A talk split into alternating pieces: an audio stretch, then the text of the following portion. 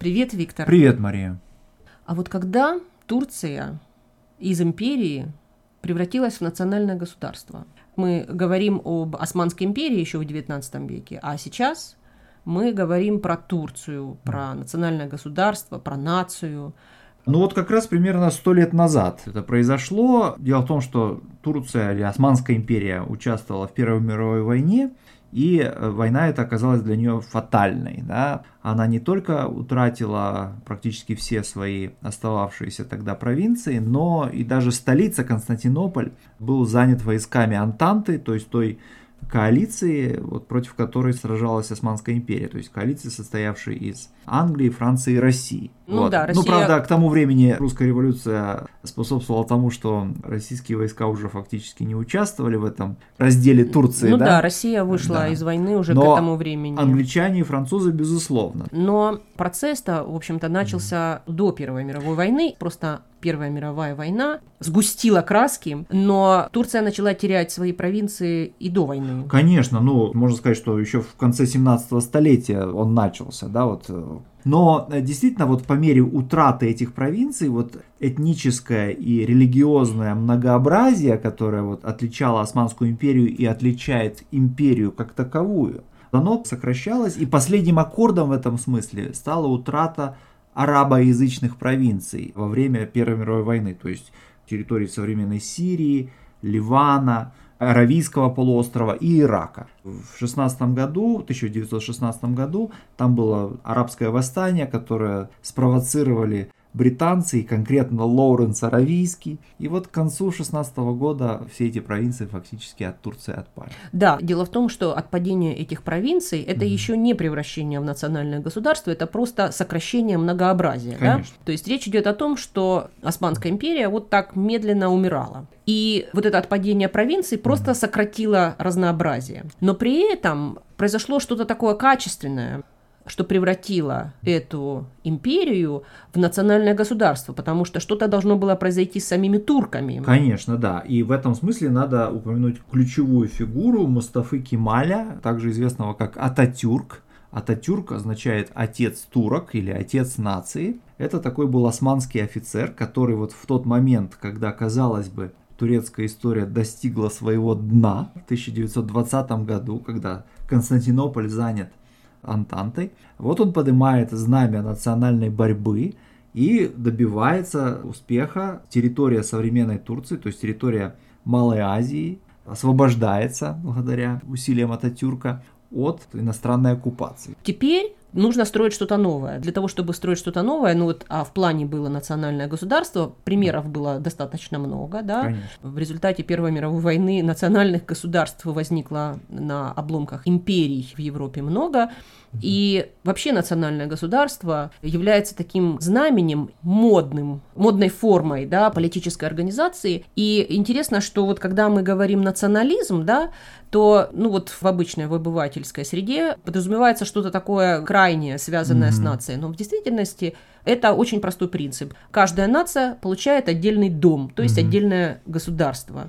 В этом принцип национализма, да? Да, и вот в случае с Ататюрком его цель была сделать так, чтобы турецкая нация, да, вот чтобы у нее было, так сказать, свое независимое национальное государство Турция, да. И, собственно, именно в этот момент, в начале 20-х годов, конкретно в 23 году, формально Османская империя прекращает свое существование, и на ее месте возникает Турецкая республика. То есть это современная Турция. Да, конечно. Смотри, но для того, чтобы построить национальное государство, крайне необходимо, чтобы был язык один, понятный всем, и для того, чтобы можно было коммуницировать с населением, например, ну, на тот момент газетами, впоследствии потом уже радио, ну и гораздо позже телевидение. Конечно, да. И вот здесь очень интересен пример именно Турции и турецкого языка, потому что, конечно, в Османской империи государственным языком был османский турецкий, но он сильно отличался от того, чем является современный турецкий язык.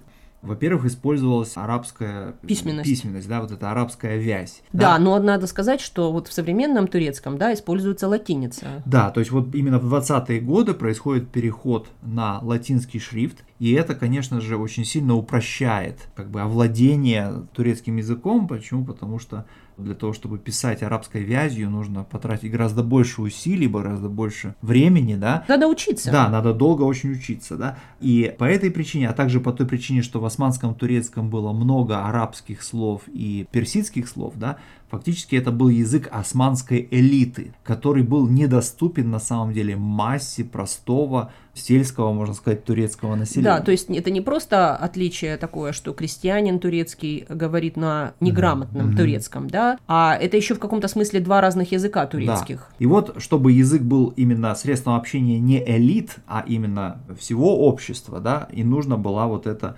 языковая реформа, которая произведена была Ататюрком. Но... Смотри, ну вот, то есть язык нужен для того, чтобы именно держать всех вместе, и с этой точки зрения очень важен язык, поскольку когда мы говорим об империи, мы говорим о подданных. Подданные, неважно на каком они языке разговаривают, главное, что они выполняют свои обязанности. Конечно. Они да. там платят налоги, все, достаточно. Да. Это вот самая главная функция подданного. Да. А вот когда мы говорим о национальном государстве, мы говорим не о подданных, а о гражданах. Да. И у граждан есть права. И вот чтобы управлять таким государством, mm-hmm. да, язык необходим для того, чтобы договариваться с гражданами, объяснять какие-то решения, чтобы граждане, в свою очередь, могли правильно проголосовать, то есть управлять именно гражданами, у которых есть права, не только обязанности. Ну да, ну можно сказать, что подданные империи, они всегда не равны между собой, да, и они, каждая как бы группа подданных живет своей жизнью, да, а когда мы переходим к нации, то надо жить теперь как бы единой жизнью, общей жизнью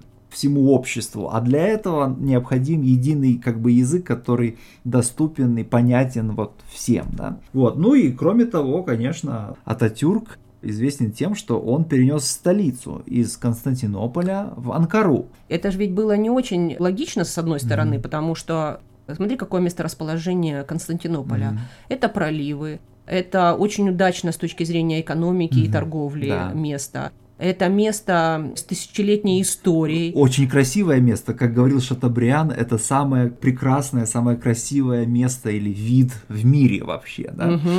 И при этом, если взять Анкару, это пустое место, плоскогорье, да. да. Засушливый э, регион такой, да, в общем, там мало, наверное. Но логика была очень важная Конечно. в этом переносе столицы. Безусловно, да, потому что Константинополь э, или э, Стамбул, как он теперь называется, он находится фактически на, на границе, да, и в качестве столицы такой город был бы очень уязвим, да. А Анкара, напротив, находится в самом центре современной Турции и защищена тем самым. Да, но при этом это еще и жизнь с чистого листа. Это да. именно столица национального государства, она не связана тысячелетней многонациональной, многоконфессиональной да. историей, да, что а им... здесь только турки. Да, потому что при всей значимости Константинополя трудно было сказать, что это именно турецкий город, потому что там было много греков, было много армян. Ну было, ну да, прямо греческий да, квартал, да? Конечно, христиан вообще было много, да. А здесь можно было с самого начала строить именно турецкую национальную столицу. Угу. Да.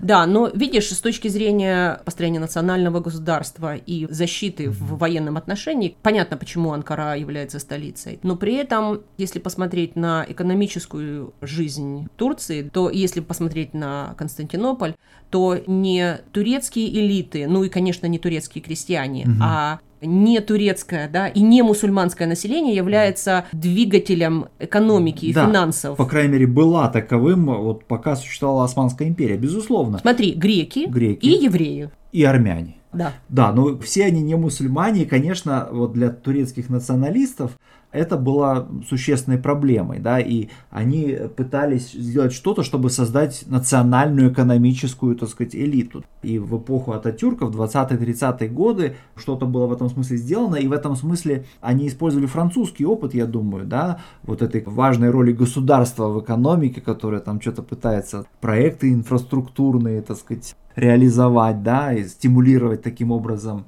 экономическое развитие, да, безусловно. Они... Да, но при этом тоже были и серьезные проекты, и они осуществлялись как депортация населения, да, когда население прямо группами mm-hmm. очень большими, по много тысяч человек, да. переселяли, да, для да. того, чтобы сделать территорию более однородной. Ну, конечно, э, ну, этнически Да, ну, са- самая, конечно, драматическая история в этом смысле, это то, что произошло с армянами, вот с переселением армян, депортацией армян во время войны в 1915 году, в результате которого много людей погибло. Но а после войны, в начале 20-х годов, произошло переселение или выселение греков. Греков из западной части современной Турции там был даже как бы обмен, значит, в обмен на этих греческих переселенцев греки отправили в Турцию несколько сот тысяч турок.